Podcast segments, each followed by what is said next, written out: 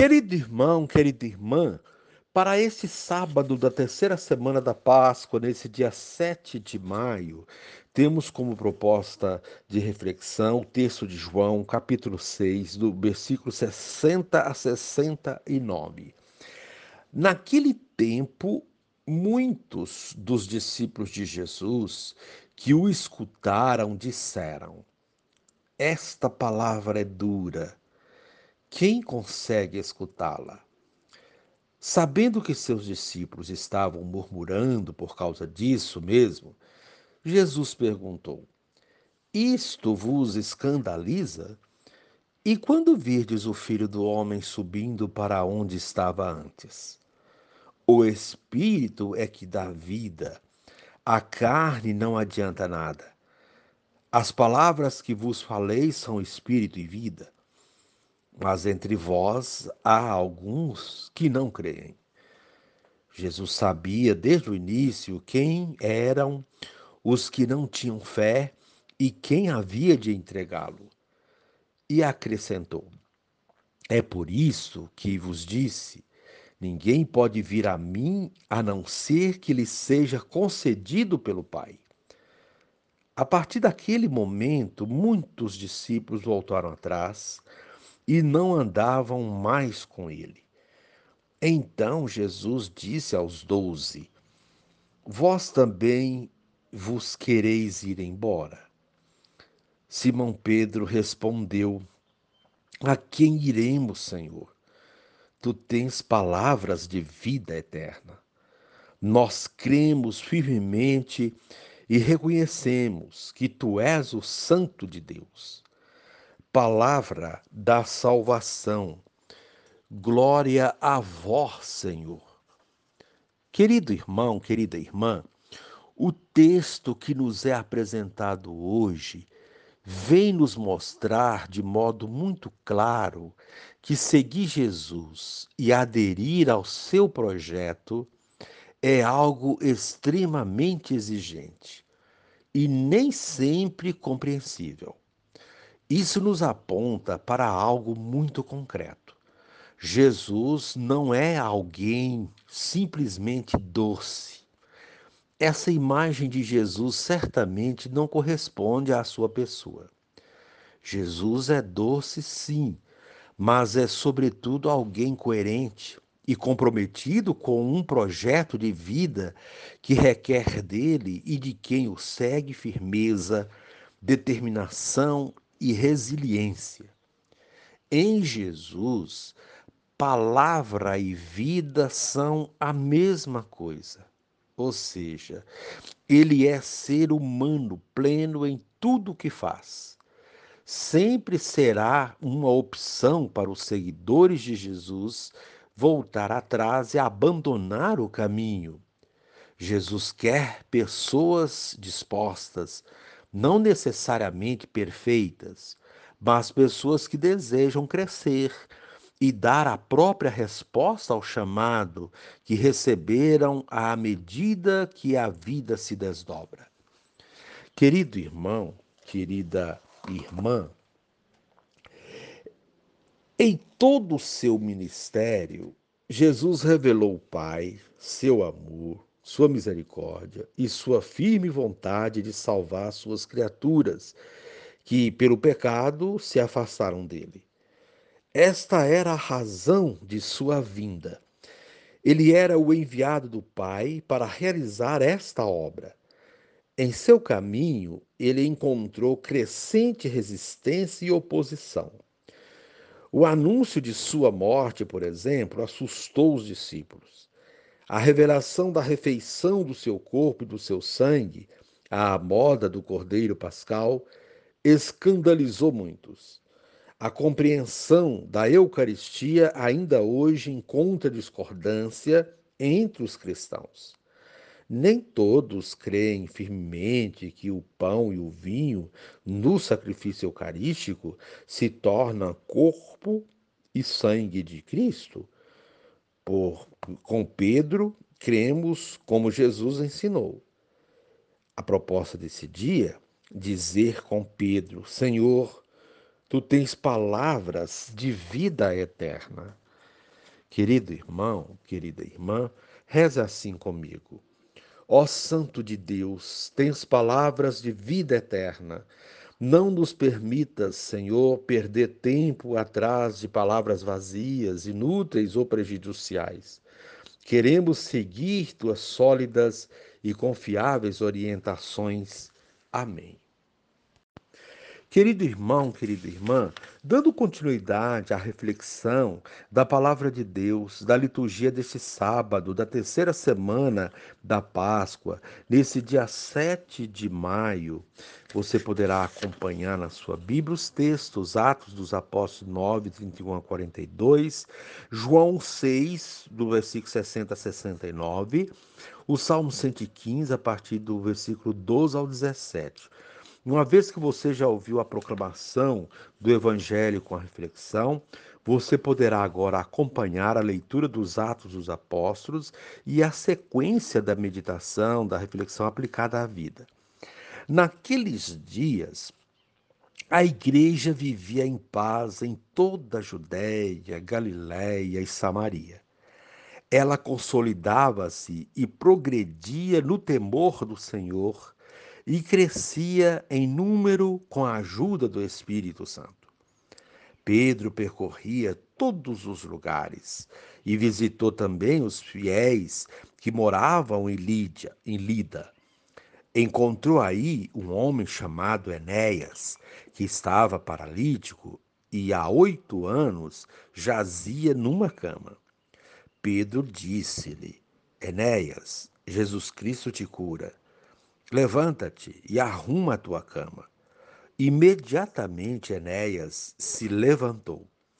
Todos os habitantes de Lida e da região do Saron viram isso e se converteram ao Senhor. Em Jope havia uma discípula chamada Tabita, nome que quer dizer gazela. Eram muitas as obras boas que fazia e as esmolas que dava. Naqueles dias, ela ficou doente e morreu.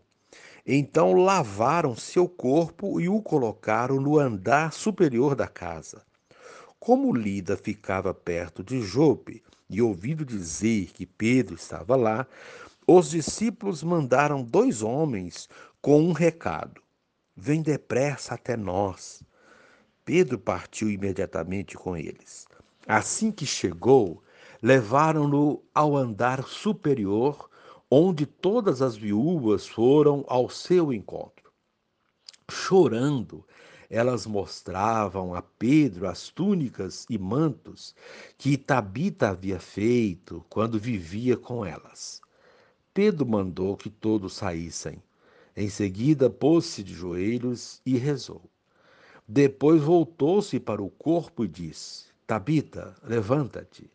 Ela então abriu os olhos, viu Pedro e sentou-se. Pedro deu-lhe a mão e a ajudou a levantar-se. Depois chamou os fiéis e as viúvas e apresentaram-lhes Tabita viva. O fato ficou conhecido em toda a cidade de Jope e muitos acreditaram no Senhor. Palavra do Senhor, graças a Deus.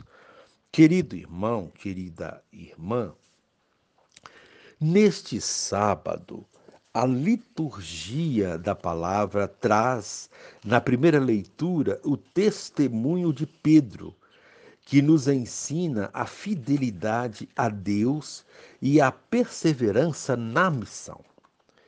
O Evangelho, por sua vez, mostra a desconfiança dos discípulos diante das propostas desafiadoras de Jesus. A primeira leitura dos Atos dos Apóstolos mostra as comunidades que foram se formando a partir do testemunho dos apóstolos. Eles se unem, partilham o que possuem e vivem na paz. Na dianteira desta convivência harmônica está Pedro, baluarte da missão e do testemunho daquilo que Jesus pregou e viveu. Seu testemunho é tão fiel que ele reproduz as ações do Mestre. Os discípulos curam os doentes e ressuscitam os mortos. Essa é uma maneira que Lucas encontrou de mostrar como Pedro e os demais discípulos eram fiéis a Jesus e à sua missão. Ser fiel a Cristo e testemunhar a ressurreição é ser promotor da vida. Ser promotor da vida é defendê-la, praticar boas ações, socorrer os necessitados, ser solidário, compadecer-se do sofrimento alheio, enfim, lutar pela vida. Pedro é um dos expoentes desta missão, porque comungava com Cristo, alimentou-se do seu corpo e do seu sangue e deu provas de que o Mestre estava presente em suas ações. Foi esta, portanto, a proposta de Jesus, embora muitos não tivessem entendido e por isso criticaram a proposta difícil de ser cumprida. Até seus discípulos estranharam sua proposta, como vemos no Evangelho de hoje. Mas Jesus não desiste de mostrar-lhes que, que, que, se quisermos um mundo melhor e uma vida que não se limita a este mundo de mediocridades, é preciso abraçar a sua proposta. Quantos são os que ainda se escandalizam com as propostas de Jesus por, por parecerem absurdas e descabidas? Propostas como perdoar sem limites, dar a outra face para ser esbofeteada, ao ser roubada a túnica, dar também o manto, amar os inimigos, ser o primeiro a servir e o último a receber, sentar-se nos últimos lugares, nos banquetes, vestir os nus, socorrer os necessitados, dar sem esperar nada em troca, dar a vida pelos amigos, etc. Essas são propostas que escandalizavam e ainda escandalizam os que não têm fé e os que agem por interesses.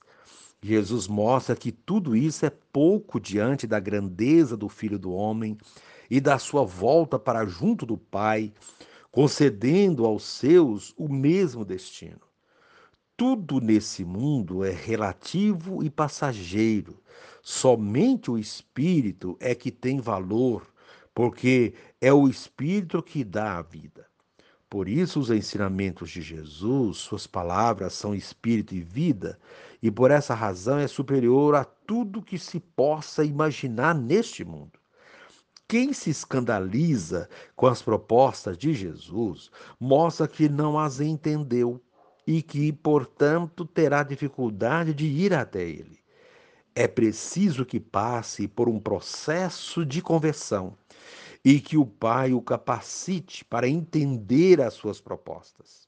Pedro, apesar das inúmeras resistências enquanto estava com Jesus, deu provas depois da sua ressurreição que de fato acreditava tornando-se assim pedra que alicerçou as bases da igreja, que surgiu do anúncio e do testemunho dado por ele e por seus companheiros.